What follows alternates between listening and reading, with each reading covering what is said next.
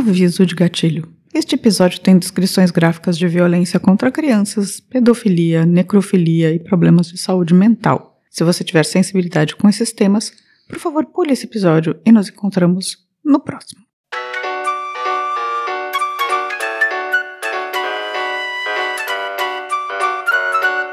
Ela tinha voltado do Brasil e ela estava muito entusiasmada com o Tatu Canara.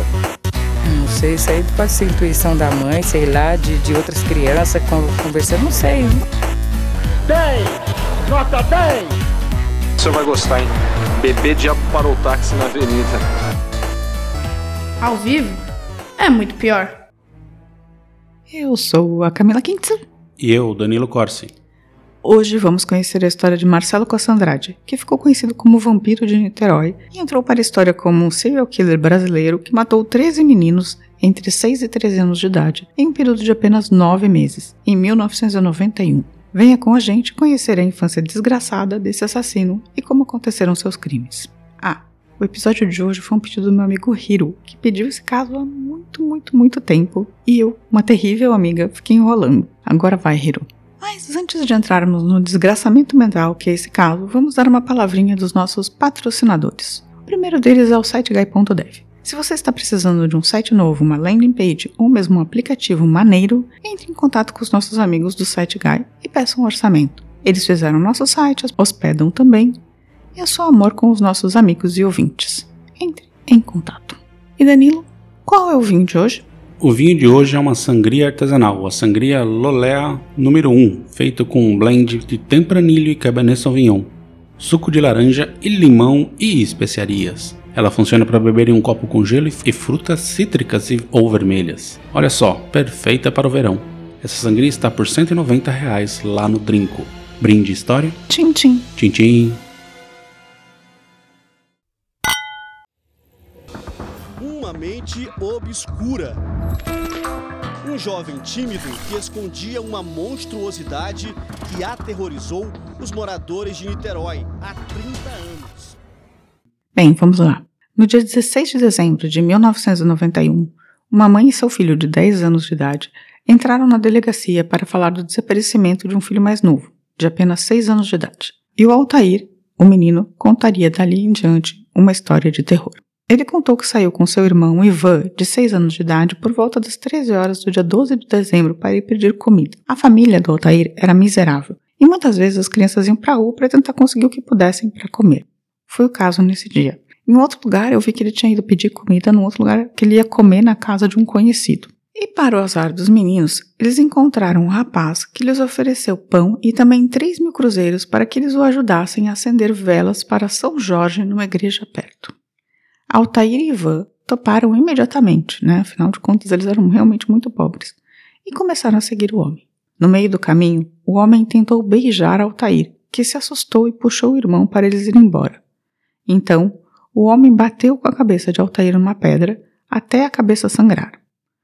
Depois disso, ele levou as crianças assustadas para dentro de uma galeria de esgoto, e ali ele esganou o menino mais novo e abusou sexualmente dele já falecido, tudo na frente do irmão de 10 anos de idade. A criança, né, que queria sair, mas ela também foi abusada, o Altair. O homem então não mata Altair, diz que gosta muito dele, que acha ele muito bonito e que vai morar com ele no futuro. Eles, o, e o Altair, nesse momento, começa a tipo, concordar com tudo que o cara está dizendo. E, eles então passam a noite juntos. Não antes de o homem jogar o corpo de Ivan em uma grande poça d'água nessa galeria de esgoto. Horrível, né, Danilo? Péssimo. Cena bizarra já. No dia seguinte, esse homem leva Altair para o trabalho com ele, para pegar um cheque de pagamento. É em Copacabana, eles estavam em Niterói, né? Onde ele distribuía panfletos. Depois vai com o menino até o banco e pede para ele esperá-lo fora do banco. O menino então aproveita essa oportunidade, né? Que tá lá sozinho fora do banco e foge de volta para casa. Tudo isso aconteceu no dia 12 de janeiro. No, ano, no dia seguinte, pes, um pescador acha o corpo de Ivan na galeria. Mas até aí, Altair tinha dito para a mãe que o irmão tinha se perdido. Ele não tinha contado para a mãe o que tinha acontecido de verdade. Ele estava em pânico, né? Tinha 10 anos de idade, estava sem coragem de falar a verdade e de não ter conseguido salvar o irmão daquela situação. Enfim, só depois de quatro dias é que ele conta para a mãe E aí eles vão até a delegacia e contam essa história. E o menino leva então os policiais até o lugar que o homem trabalhava. O homem, estranhamente, está lá. E já na hora que os policiais chegam, ele confessa o crime. Fui eu quem matou. Eu estava esperando vocês. A princípio, ele diz que tinha sido sua primeira vítima, né? Sua primeira morte, mas depois confessa. E aqui os relatos variam entre 13 e 15 mortes. Surreal, né? Ah, um psicopata, né? Ele descreve em detalhes para a polícia como matou cada uma das crianças, e a Rede Globo também entrevista o pequeno Altair, com apenas 10 anos, que declara: Ele fa falou que matou porque queria matar. Ele achou ele bonito e matou. Eu estou com medo danado dele. Uma era da televisão que não devemos voltar nunca mais, né? Como você entrevista uma criança de 10 anos completamente traumatizada que acabou de ver o irmão ser morto e o cara ser preso, né? Mas voltamos um pouco agora para tentar conhecer o Marcelo, né? Esse cara que cometeu esse crime. Marcelo Costa Andrade, que tinha apenas 24 anos quando foi preso e continua vivo até hoje, no caso dos 50, nasceu na Rocinha em 1967. Sua mãe, Sônia Xavier Costa, era uma doméstica e seu pai trabalhava de atendente num bar. Mas era um atendente de bar alcoólatra e batia pesadamente na mulher e nos filhos. A mãe não aguentou esse ciclo de violência e pediu o divórcio mas com isso a renda da família caiu drasticamente e ela precisou aceitar um emprego de doméstica fixa para se sustentar. Como passava a semana toda no emprego, não tinha como ficar com Marcelo, que foi enviado para morar com seus pais em Sobral, no Ceará, cinco anos de idade. Por volta dessa idade, diz Marcelo, ele já começou a ouvir vozes e ver vultos. O Ceará não é que ele ficou numa ótima.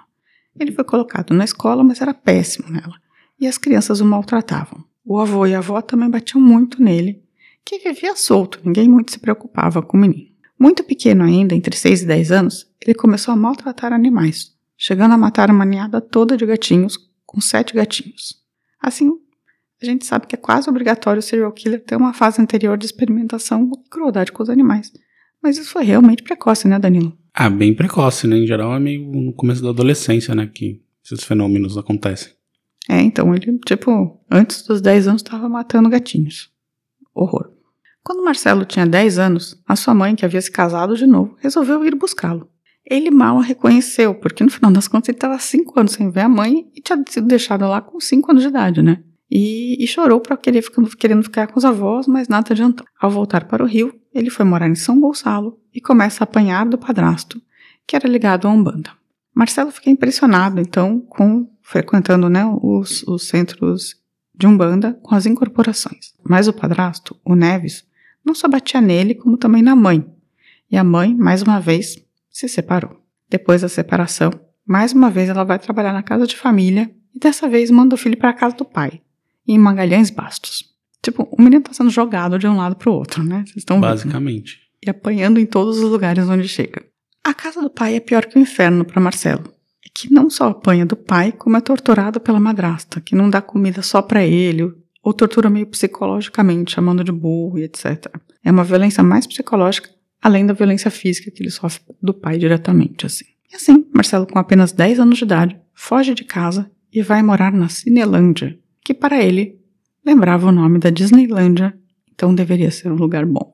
Veja bem, nos primeiros tempos ele já sofre seu primeiro abuso sexual de um desconhecido, que afirma para ele que ele tem uma bunda linda, que é uma coisa que ele vai repetir depois para os meninos de quem ele abusa. Logo depois desse abuso, percebendo que podia fazer algum dinheiro na rua com sexo, ele apenas com 10 anos começa a se prostituir. Basicamente, ele tem uma vida de merda, né? Mas então, pareciam que as coisas iam melhorar. Ele foi acolhido por uma instituição chamada Casa dos Meninos. Mesmo sofrendo muito bullying das outras crianças que achavam que ele tinha um déficit mental e de apanhar dos administradores e educadores da casa, ele curtia este lugar. Lá ele podia ver desenhos e tinha comida e cama. O problema é que essa instituição só abrigava crianças entre os 6 e os 13 anos. Então, quando ele faz 14 anos, é colocado na rua novamente. Você está achando da história de vida desse homem? É, pesado. Na rua, ele voltou a se prostituir, sempre como ativo. Ali, mais uma vez, ele foi estuprado, obrigado a ser passivo e tentou ou quis se matar. Aí, aos 16 anos, ele começou um relacionamento com o porteiro Antônio Batista Freire, de 48 anos de idade, obviamente um pedófilo, né? Que pegou um menino de 16 anos que estava se projetando na rua. Antônio alugou um quarto com o Marcelo e o levou para a Igreja Universal do Reino de Deus. Bom, né? Nessa época, Marcelo ainda se prostituía e tinha como hobby viajar. Ele chegou a ir para o Uruguai de ônibus. Ele e o Antônio viveram quatro anos juntos. E aí o Marcelo ficou obcecado com a Igreja Universal do Reino de Deus e começou a frequentar o culto quatro vezes por semana. E foi lá na Igreja Universal que ele ouviu num sermão que um pastor falou que as crianças que morrem antes dos 13 anos vão diretamente para o céu, pois elas não têm pecado. Depois do final do relacionamento, o Marcelo voltou para a casa da mãe, mas continuou na igreja. E aí, nesse momento, ele parou de se prostituir e começou a arranjar vários bicos informais. O único trabalho que ele parou realmente por mais tempo foi como entregador de panfletos. Mas Marcelo não era uma pessoa normal, não. Com vinte e poucos anos, ele gostava de ouvir seguidamente os discos da Xuxa e do Balão Mágico, guardava fotos de crianças que tiveram mortes precoces, em especial as de olhos, olhos azuis, e ficava o dia alternando entre sermões na TV da Igreja Universal e revistas pornográficas gay. Também tinha um estranho prazer em ouvir repetidamente uma fita cassete com uma gravação do irmão mais novo chorando. O que, que você acha disso? Não, não tem que achar muito. O cara tem problemas, olha. Muito absurdo, né? Bem, enfim, mas voltando à delegacia, quando Marcelo foi preso pela morte de Van e o estupro de Altair. Depois de Marcelo ser preso e confessar, a mãe dele foi à delegacia e complicou ainda mais a história. Ela contou aos policiais que Marcelo muitas vezes voltava para casa com algo que parecia sangue nas roupas e que ele tinha uma coleção de bermudas infantis dentro de uma caixa de isopor no armário. O que a mãe, né, devia ter desconfiado antes, né? Também que um dia ele saiu de casa falando que ia colher bananas com uma machadinha ou uma faca grande, tem vários dois relatos disso, e voltou horas depois, sem nenhuma banana e com a machadinha cheia de sangue. Nesse caso, eu não tenho muito como defender a mãe do Marcelo por ter visto esses elementos e não ter Ah, desconfiado de nada. Não sei. Tu tá jogando a culpa no- na mãe, assim. Não, não acho que ela necessariamente tenha que se ligar. É, não, mas pelo menos desconfiar, né? Enfim, ele matou esses outros 12 meninos, além do Van, de maneiras variadas, entre estrangulamento, pedradas ou mesmo facadas. Na maioria dos meninos, ele desfigurou a face com pedras depois. Ele também abusou sexualmente de quase todos eles depois de mortos e muitas vezes bebeu o sangue das crianças, pois achava que isso os faria tão bonito quanto eles. Por isso, né, o codinome de vampiro de Niterói. É, e, e foi em Niterói, apesar dele morar em Itaboraí na época, porque era o caminho para o trabalho dele que a maioria desses crimes aconteciam. Um ano depois de ser preso, ele foi a julgamento. Mas então o declararam deficiente mental e inimputável. Então, na verdade, não houve propriamente um julgamento. E ele foi preso, foi mandado para um manicômio judiciário chamado Hospital de Custódia e Perícia Heitor Carrilho. Isso foi em 1992. Cinco anos depois, ele aproveitou uma bobeira da segurança e escapou. Foi para Guaraciaba do Norte, no Ceará, tentar encontrar seu pai. Lá ele foi denunciado por locais e preso novamente. Então foi enviado para o Hospital Henrique Roxo. Lá ele foi diagnosticado como incurável, mas hoje vive sem medicamentos e teoricamente está ok. Ele sabe que o que fez é um crime, mas na verdade acredita que ter sido um favor mandar as crianças para o céu em vez de fazê-las sofrer na terra. Ele nunca fala, por exemplo, o verbo matar para os crimes que ele cometeu. Ele sempre fala eu mandei para o céu. Por outro lado, ele acha que é uma pessoa perversa, que uma força do mal o fez fugir de casa e aí tudo começou. Como última informação, ele pode ser liberado em maio deste ano, quando os manicômios judiciários brasileiros vão ser descontinuados. Agora as pessoas não ficarão mais institucionalizadas, mas terão um tratamento ambulatorial pelo SUS. Eu não sei o que pensar muito disso, assim. Por um lado, eu acho que ninguém precisa passar a vida toda numa prisão, de um hospital, assim. Mas, por outro lado, esse rapaz matou 13 crianças entre 6 e 13 anos de idade no intervalo de 9 meses. E todos os psiquiatras dizem que ele não está curado, só está sob controle porque ele foi, está sendo controlado 24 horas por dia no hospital, né? Nesse movimento. Eu também queria dizer que não consegui achar os nomes dos meninos que foram assassinados. O que diz muito sobre como os pobres são tratados no Brasil, né? Tipo, os meninos viraram só um número, assim. Depois eu, eu vi um outro relato de um menino chamado Odilon, que teoricamente naquele dia que ele tinha ido cortar a banana, ele tinha matado o Odilon, só que o Odilon tinha reagido muito na hora que ele tinha tentado é, estuprá-lo antes de matá-lo. E aí ele resolveu voltar mais tarde e cortar a cabeça, separar a cabeça do corpo, porque ele achava que ele estava punindo, tipo, fazendo bullying, assim, que ele ia chegar no céu com a cabeça separada do corpo e as outras crianças iam rir dele. Vê se pode a cabeça da pessoa. É. Bem, enfim, mas tirando o Ivan e o Odilon, que é esse nome que eu ouvi, os outros, eu não sei o nome dessas crianças. E como último dado, o Altair, o menino corajoso, né, que denunciou o Marcelo, descobriu anos depois que tinha leucemia e morreu, ainda na adolescência. Mas a mãe dele falou que ele nunca foi o mesmo, obviamente, depois dessa experiência super traumática. E essa foi a história do vampiro de Niterói, o Marcelo Andrade, que ainda tá vivo aí. Você o conhecia, Danilo? O que achou? Ah, eu conheci o. Assim, que existiu o vampiro de, de Niterói, eu não sabia dos detalhes da história, assim, é muito brutal. É muito brutal. É... E assim, e foi um spree, né? Foi tipo. Ele fez. Ele cometeu muitos assassinatos num período muito curto de tempo, assim, se for pensar. E muito jovem também. E tipo, tinha 23, 24 anos de idade e matou nove, 13 crianças, assim, uma sequência. Extremamente perturbado, né? Extremamente perturbado, assim. Quando ele começou o processo de, dos assassinatos, ele transformou isso num, uma coisa corriqueira, mais de uma vez por mês. Ah, sim, mas é um comportamento de serial killer, né? E no Brasil, assim, de certa maneira, quando você vai para essas periferias, é mais fácil, né? Não muito. Ele, assim, e nesse caso, eu acho que é um, um exemplo de como, tipo, tudo deu errado ali, sabe? Porque, obviamente, ele foi criado da pior maneira possível, sendo espancado desde sempre, sendo negligenciado desde sempre, sendo abusado desde sempre. E, e isso levou ao desenvolvimento de uma personalidade também perturbada, que foi replicar isso. Basicamente. E ajudada por uma crença religiosa também, né? Que a gente não pode tirar do, do caminho aí, porque esse pensamento de eu tô mandando as crianças pro céu, assim, que é um. Eu acho que isso, na verdade, é mais uma muleta para ele se escorar achando que não tá cometendo uma coisa ruim. É, mas faz sentido dentro da visão dele. Porque ele teve uma infância tão de merda que é tipo, meio que eu tô preservando essas crianças do sofrimento. Não, super entendo, mas eu não acho que a religião tenha um papel determinante no, na psicopatia dele. Não, mas teve no modus operandi. Ah, sim. Ele só matava crianças antes dos 13, até 13 anos de idade por conta disso, assim. Ele nunca matou nenhum adulto, nem nada. Porque ele tinha medo de mandar as pessoas pro inferno. O que eu achei bastante curioso. Enfim.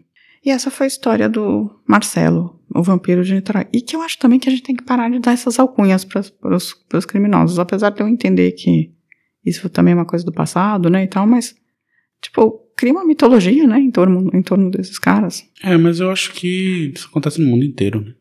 Não, acontece, mas era uma coisa que devia parar de acontecer, na verdade. Seria bom, mas eu acho improvável. Enfim, vamos dar uma pausa e vamos pros recadinhos? Sim. O que você dizia para as crianças para elas te acompanharem até esse tipo de lugar? Sem develas. Sem develas para São Jorge.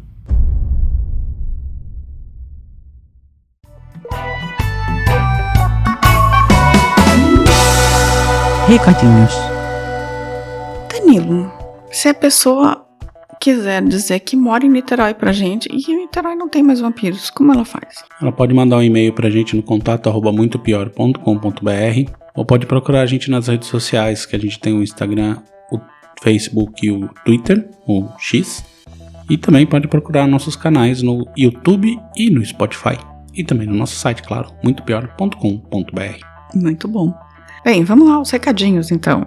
Nosso primeiro recadinho é da Dani Benetti, que quando a gente comentou que alguém tinha falado que quem tinha morrido era um sósia do PC Farias, ela, ela comentou que na verdade o pai dela se parece muito com o PC Farias e já zoaram ela muito por isso.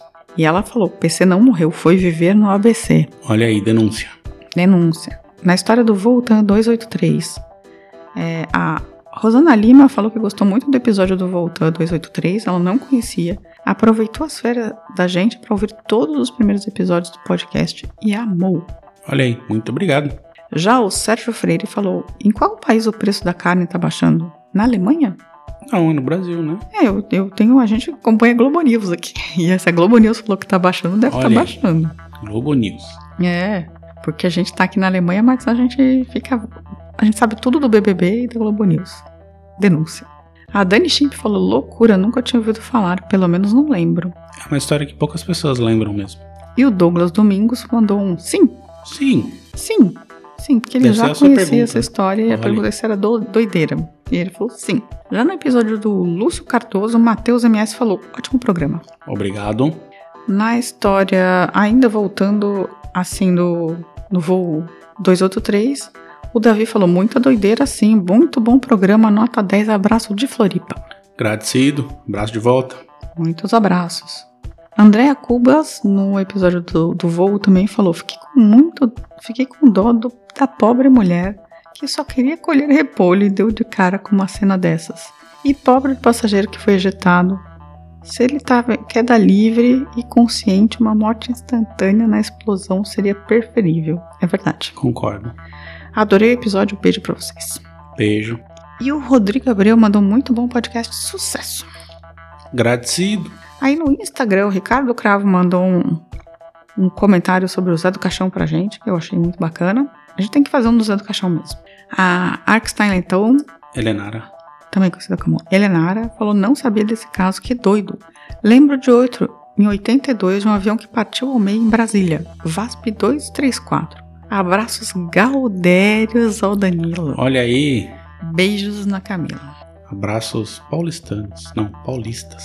Deve você tem que falar abraços bandeirantes. Bandeirantes, é. Que eu acho que equivale ao Gaudério. Mas no final foram, foram os, os Gaudérios que amarraram os cavalos em São Paulo. Sim, eles venceram. Sul, o Sul. Sul. O Sul venceu. Também temos o Alessandro Soares que comentou: pior que eu lembro dessa história. Inclusive, nessa época, assistindo o jornal com meu pai na Record, o repórter chega e mostra onde o corpo caiu. Tinha um pano no chão como se não tivesse nada embaixo. Pasmem, o repórter chega e levanta o pano e mostra o corpo. Foi chocante. Televisão brasileira dessa época era pesada. Aí a gente também tem que agradecer a Lucy RCS que começou a seguir a gente e também as pessoas que interagiram, mas não obrigatoriamente mandaram recados, como o Tom do Pinado Oficial, beijo Tom Cico, Caçala, nossa queridíssima, Cláudio M. Santos, Doug Musician, que é o Doug no domingo, na verdade, ele também comentou, a Helena Stein, Evaldo Novellini, Samantha Costa, Alessandro Soares, Ricardo Cravo, Amado MA. Mais algum comentário do Twitter? Você falou aí do. Faltou você falar do Fabiano G. Silva e a Lucy RCS. E a Lucy RCS. Lá no Twitter a gente vai mandar um salve pro nosso querido Cláudio Schubart, pro Marcos e pra Gisele Rumin, que curtiram nossa última postagem por lá. E nós também temos que dizer um muito obrigado e um bacio speciale ao nosso amigo Giancarlo. Ah, é? Agora Gian- ele tá em dia, mandando e-mail. Giancarlo mandou e-mail, tá em dia, tá maravilhoso, comentando tudo. Responderei você essa semana e comentarei mais longamente seus e-mails. Um bacio troppo speciale, Giancarlo. É isso, mais algum recadinho? Não, não, segue o jogo. Então, um beijo pra todo mundo e uma boa semana. Semana que vem estaremos de volta. Tchau, tchau. Tchau, tchau. Ao vivo é muito pior. Esse episódio é um oferecimento de trinco.com.br e siteguy.dev.